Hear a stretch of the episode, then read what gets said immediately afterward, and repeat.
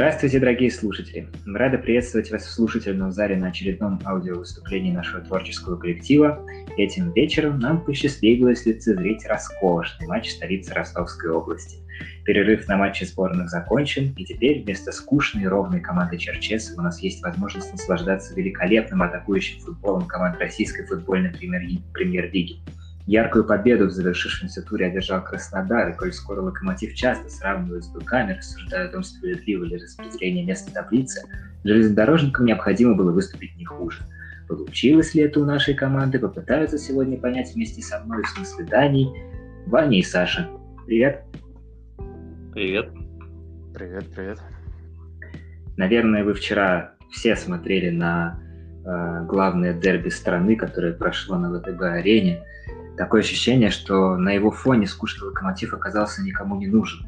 Как считаете, справедливо ли это или имеет место форменная дискриминация? Однозначно дискриминация. Это же был замечательный матч. Ты как вот, блин, у меня просто уже часовой поезд ночной, 2-3 часа ночи. Прям вот идеально для этого времени. Вот убаюкивающая такая, вот как колыбельное шло с трудом дождался нашей встречи. Как хорошо, когда есть к чему, э, чего ждать, к чему стремиться. И очень особенно хорошо, когда футбольная команда заботится о своих болельщиках и думает не только о тех, кто в Москве живет или там в Калининграде, но и, тем, кто чуть, и о тех, кто чуть восточнее. Вань, как тебе на севере? А, как, как? Ну, не уснул, слава богу. Ну, конечно, было грустненько. Хотелось уже увидеть этот атакующий футбол по Николичу. Но, походу, не скоро это случится. Знаешь, Вань, мне кажется, что просто каждый из нас должен научиться чуть получше понимать футбол. Тебе же даже Вадим Валентинович рассказывал, что футбол это не только голы или удары по воротам, там, ну это же не суть. Как бы. Даже в шахматах говорят, пешка, душа шахмат. Кто, кстати, вот у нас сегодня был душой команды? Вот э, давайте, вот прям сразу с наскоку. Лучший игрок матча. Вань, кто? Вообще матча или... Ну, в составе Локомотива, конечно, мы не обсуждаем всяких аутсайдеров. Ух, такой вопрос. Да, честно, вообще никто не понравился. Вообще даже некого отметить, что там, его действия понравились. Не знаю, мне Эдер понравился на 5 минут. Вот Эдер, мне кажется, молодец, он старался. А со, по поводу остальных даже не знаю, чего сказать. Как, как что сказать? Мурила? Мурила же молодец. Ты видел, как он чуть-чуть вот это пару раз не попадал по мячу, и ростовские парни просто терялись. А что же делать? Что же делать? Почему в мяч не сыграть? Вот он так вот своим элегантным действием дезориентировал соперника, и все у ребят получалось. Гилермо забирал мяч. Да, такое ощущение, что наши защитники сегодня соревновались, а кто же все-таки попадет в свои ворота? Там Черлук пытался, там Рыбус был близок, Мурила, но что-то никто не попал из них. Гилермо тоже старался там в первом тайме какую-нибудь дичь придумать на ровном месте. У меня такое чувство, что вы просто немножко э, потерянно выбираете лучшего игрока, потому что привыкли просто кликать на Крыховика всегда. Вот сегодня его почти не было, как бы, ну, человека сложно выбирать лучшим игроком, когда он вышел на последние меньше, чем полчаса. А вот, ну хорошо, крыха не было, а чего без него не хватало в середине поля или вообще? Мысли, что делать с мячом, когда он оказывается у тебя. Не, ну мысль была, мысль, мысль была бежать вперед. А вот дальше... Никто не бежал только.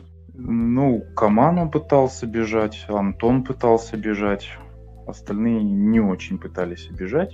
Ну как же так никто не бежал, когда уже Ваглядова уже на 65-й минуте сводит ноль? Они же вообще полностью выкладывались на матче. Ну, не видно, что ли? Или нет? Или, или это просто Живоглядов не прав? Или Николич забыл, что у нас уже чемпионат начался, а не первый сбор? Ну, Николич сказал, что физики нет, э, что вот будет у них недельный цикл перед Тамбовым, и вот будет момент поработать над физикой. Ну, значит, вот Живоглядов так готов. Вот этим они занимались в перерыве на сборные. А кто ответственен за эту неготовность?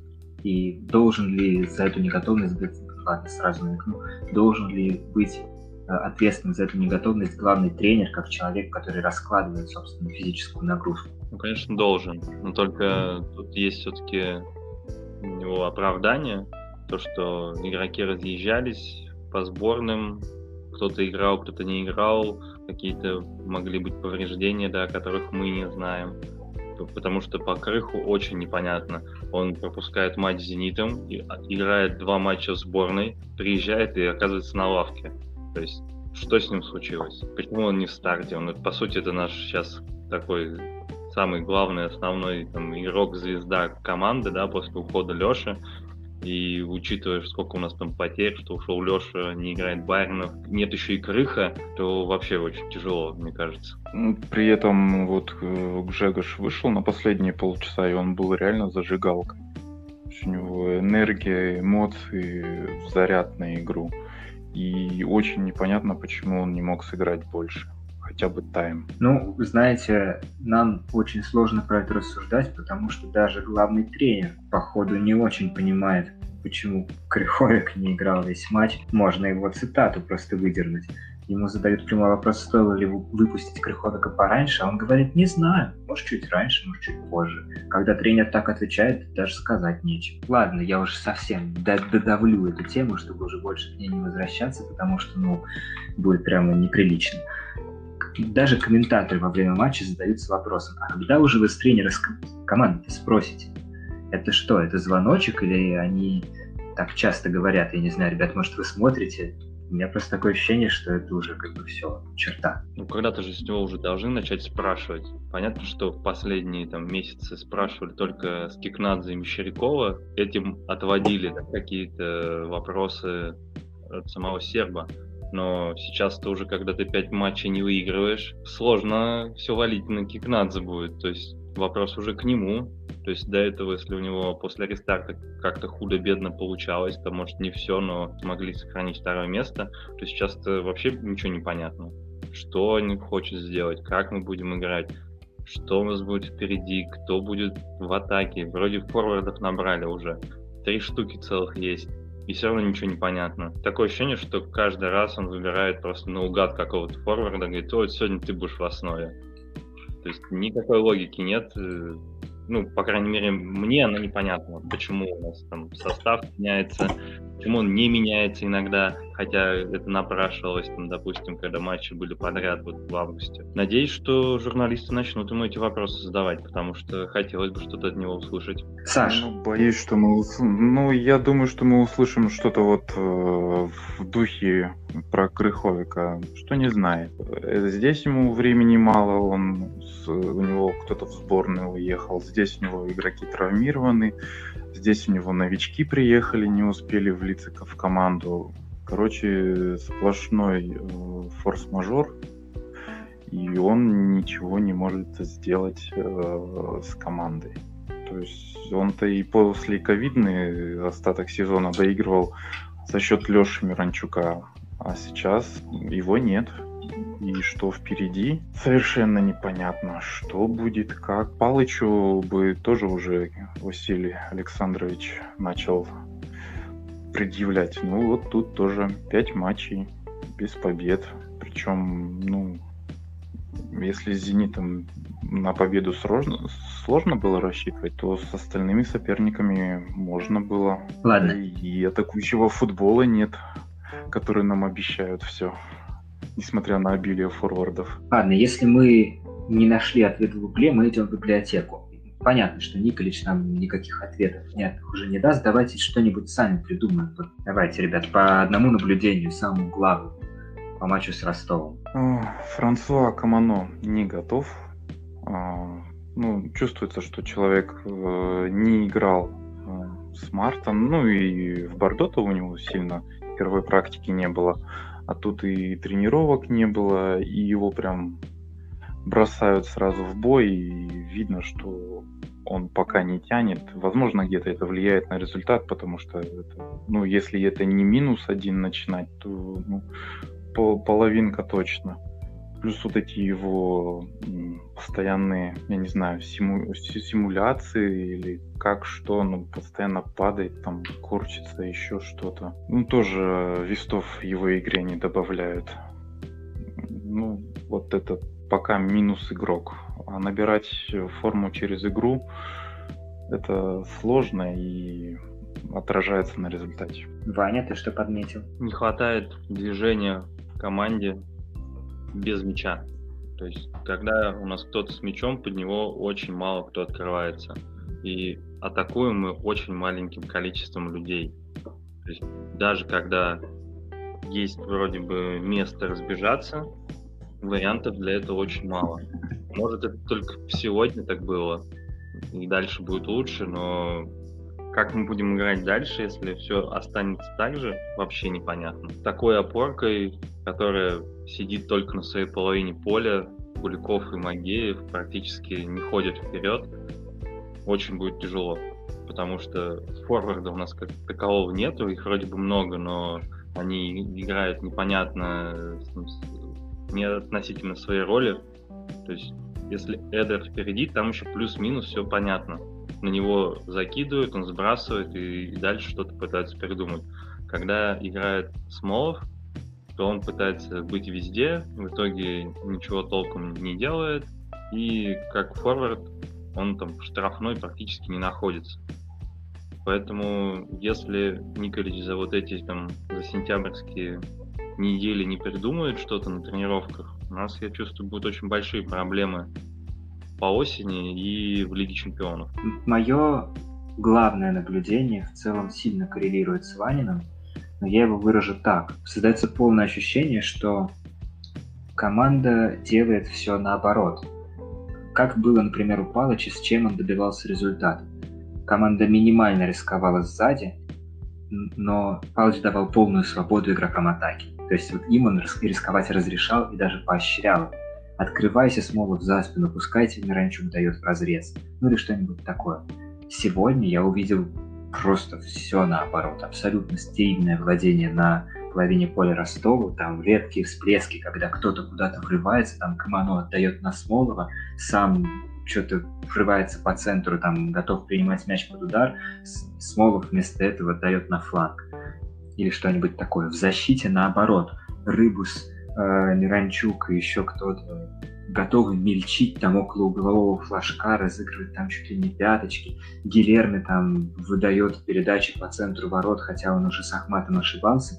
И это какой-то вообще ненужный риск. Вот такое ощущение, что Николич просто пытается построить э, четкую, внятную игру в пас, начиная с обороны, но это то, чем нужно заниматься во время чемпионата, и особенно в Лиге Чемпионов.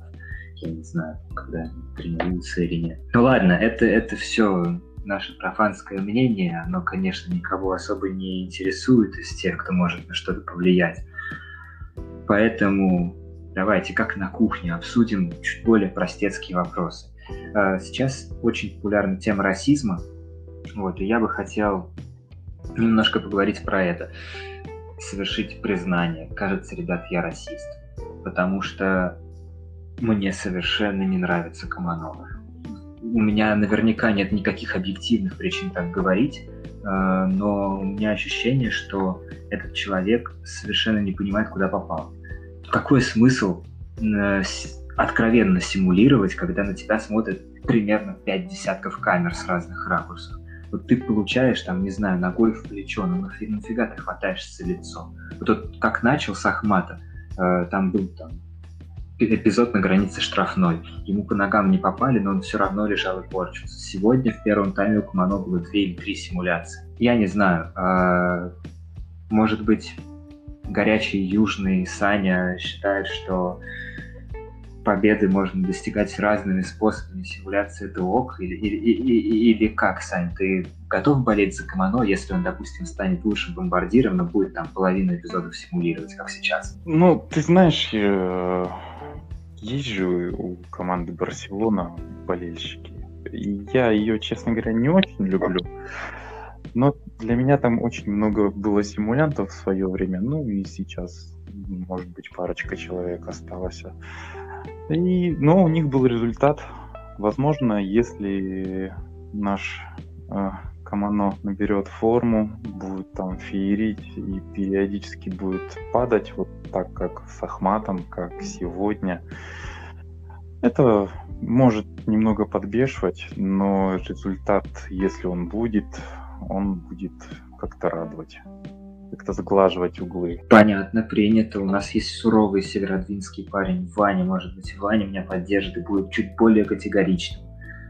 Или я один ну, такой? Вообще, исторически в Локомотиве практически таких игроков-то и не было, которые что-то там приукрашивали. Ну, вот так вот, если вспоминать, я не, ну, не могу таких вспомнить. Да, может, это где-то разово было, было, но у него, похоже, это не разово, у него это прям система. Мне тоже очень не понравился вот этот момент, когда ему попали в плечо, он там держался за голову. Ну, сначала было не очень понятно в динамике, а потом, когда показали повтор, это, конечно, да. Ну, мне такие моменты всегда не нравятся, независимо от того, э, какой футболист, какой команды это делает. То есть я этого никогда не понимал и, наверное, не пойму. То есть зачем это делать? Тем более, когда это все действительно так видно и понятно ты еще лежишь там, валяешься после этого. По сути, у команды минус один игрок в это, в это время, потому что судья-то встречу там не останавливал. А ты там лежишь в центре поля, отдыхаешь. Держишься за голову, по которой ты даже не попали. Ну, не знаю. Надеюсь, что ему объяснят наши игроки, которые в тренерском... Ну, не игроки даже, а тренеры, которые привыкли э, биться больше на поле. То есть, если вспомнить тот локомотив, там, нулевых там, и так далее, там же такого практически не было никогда. И это у него уйдет. Ну, он просто, может, не готов из-за того, что сейчас, и пытается таким как-то способом помогать команде. Может, для него это считается нормально. Ну, я точно знаю, что шанс получить по голове гораздо выше, когда ты, например, противоборствуешь в обороне тому, кто бьет э, по твоим воротам ударом через себя. Вот мы сегодня наблюдали такую попытку от Лисаковича. Э, как считаете, удары через себя, вот такой внезапный вопрос, это вообще мавитон сам по себе или нет? Это что, казалось бы, это вот прям такой серьезный способ, э, серьезный риск нанести травму. Ну, об этом даже сказали комментаторы сегодня, что, мол, это вообще-то прием из пляжного футбола, причем странная такая аналогия, что в пляжном футболе нельзя попасть э, по игроку там куда-то, да, в голову, в лицо, там еще что-то. А здесь можно. Ну, странное сравнение по мне было. Но в пляжном футболе игроки босые. Ну, я думаю, удар босой ногой будет не тоже там очень приятным. Может, чуть менее болезненным, но все равно приятного будет мало, и травму тоже можно получить. Но именно если по удару через себя, иногда это просто единственная возможность пробить. То есть у Лисаковича сегодня, ну, в том моменте, он по-другому-то особо и пробить уже не мог. Ну, там, либо останавливать, вот это все, да, ну, там непонятно. А тут вроде как был он уже подстроился под мяч, ну, не попал только что. Ну, слава богу, по игроку Ростова не попал, да, потому что такое было, я даже как-то вспомнился мне момент, да, давно было, не помню, какой год, Глушаков у нас еще играл, и в матче когда еще с Териком в Грозном, он прям по лицу очень сильно попал, тоже защитнику, ему желтую за это дали, он очень долго возмущался, мол, я же его не видел и все такое. Да, такое в футболе бывает, но иногда пробить через себя это просто единственный вариант бывает завершить атаку. А ты, Саш, как считаешь, нужно ли просто взять и законодательно запретить даже попытку удара через себя?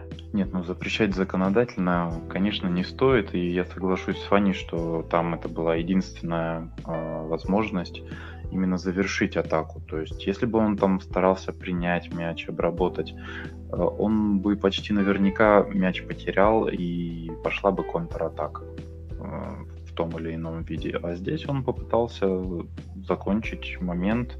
Да, у него не получилось, а, поэтому это, конечно, не очень нас а, как-то обрадовало. Но в любом случае э, решение было понятно, и эпизод диктовал его. Ну, непонятная аргументация. Но представь себе, что там человек рвется, выходит один на один, ты сзади него, и если ты не пойдешь в грубый подкат, то он просто убежит. Ну да, ты ну, потеряешь мяч, там, не знаю, организуешь выход на свои ворота. Но, но это грубость, это риск там для здоровья другого футболиста. Почему подкат нельзя, удар через себя можно? Подкат тоже теоретически может быть чист. Ну, за такие удары же через себя дают карточки. То есть, если человек попадает, там, ну, атакующий игрок попадает там, по защитнику и там ну, наносит травму, очень много было таких эпизодов, когда карточки давали. То есть здесь в принципе, все равноценно. Там, если ты не попал там, по мячу, попал по человеку, ты за это получишь фол и там, желтый, а может даже и красный. Ну, там, если уж совсем там, было не, не, не к месту. Вот, это, вот этот момент, что ты решил бить через себя. То есть прям запрещать это было бы странно, но да, надо быть осторожным в таких, в таких моментах, потому что защитник может головой пойти, там может там, серьезную травму получить. Звучит очень логично, надо признать. Ваня, ты меня убедил. Ну, вот я прям чувствую, как мы ушли куда-то непонятные, не очень. Но вообще очень хорошо э, страдать не в одиночестве. Вот мы сейчас с вами страдаем втроем, но иногда, вот особенно когда с экзамена выходишь, получил двойку, спрашиваешь, спрашиваешь у своих одногруппников, ну что, как сдал? Он тебе говорит, а я на 5 сдал. И тебе так как-то сразу неуютно, неприятно стать. Вот если он сдал на 2, то он все друг навеки. Вот у нас есть такой э, наш друг навеки, настоящий. Это Маша, которая сегодня готова прямое включение нам организовать прямо с места событий. Дадим ей слово на пару минут. Маша, чего думаешь по матчу? Какие впечатления?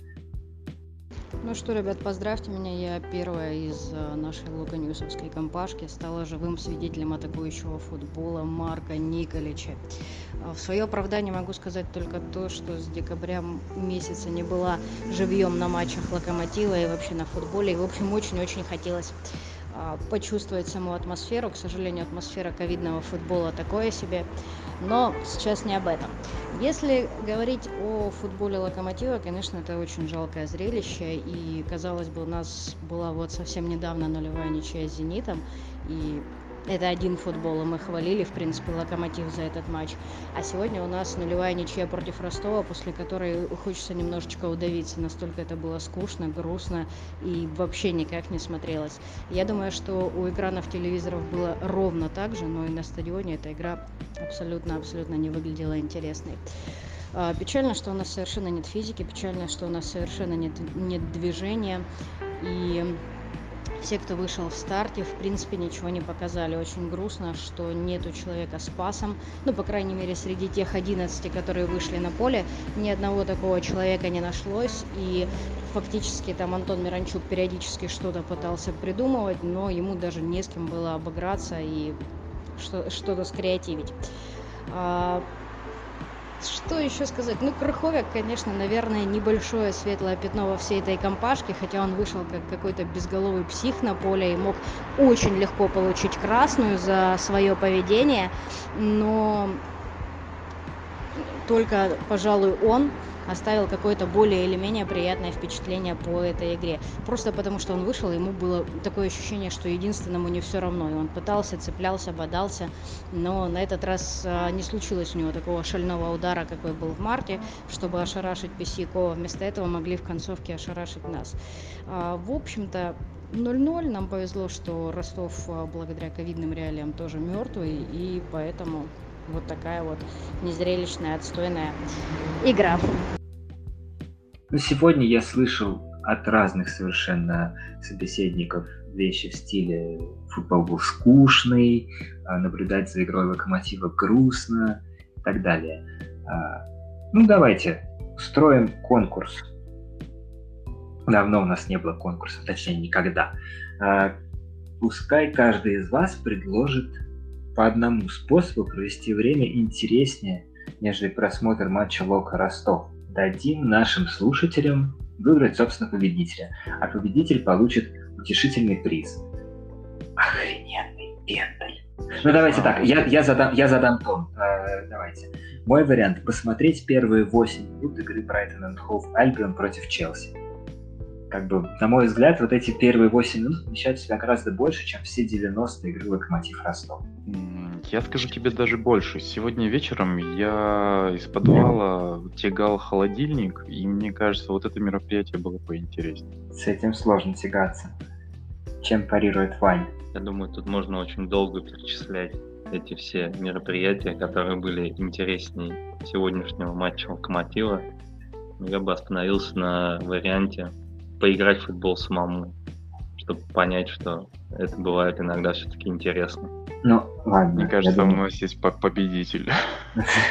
я думаю, что против такого аргумента вообще нам, Саша, с тобой делать нечего, можно расходиться.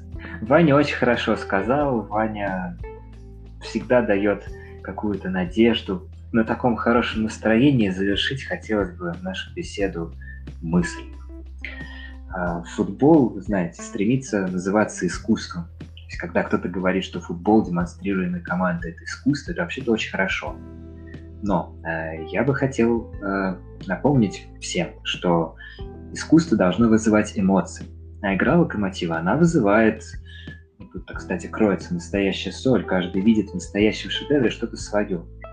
Но сегодня у нас меню грусть, ярость, уныние, безразличие. А уж чем будут после Тамбова нас почивать, это мы узнаем в следующее воскресенье. Рад был с вами сегодня поговорить. Это было веселее, чем смотреть футбол. Пока-пока.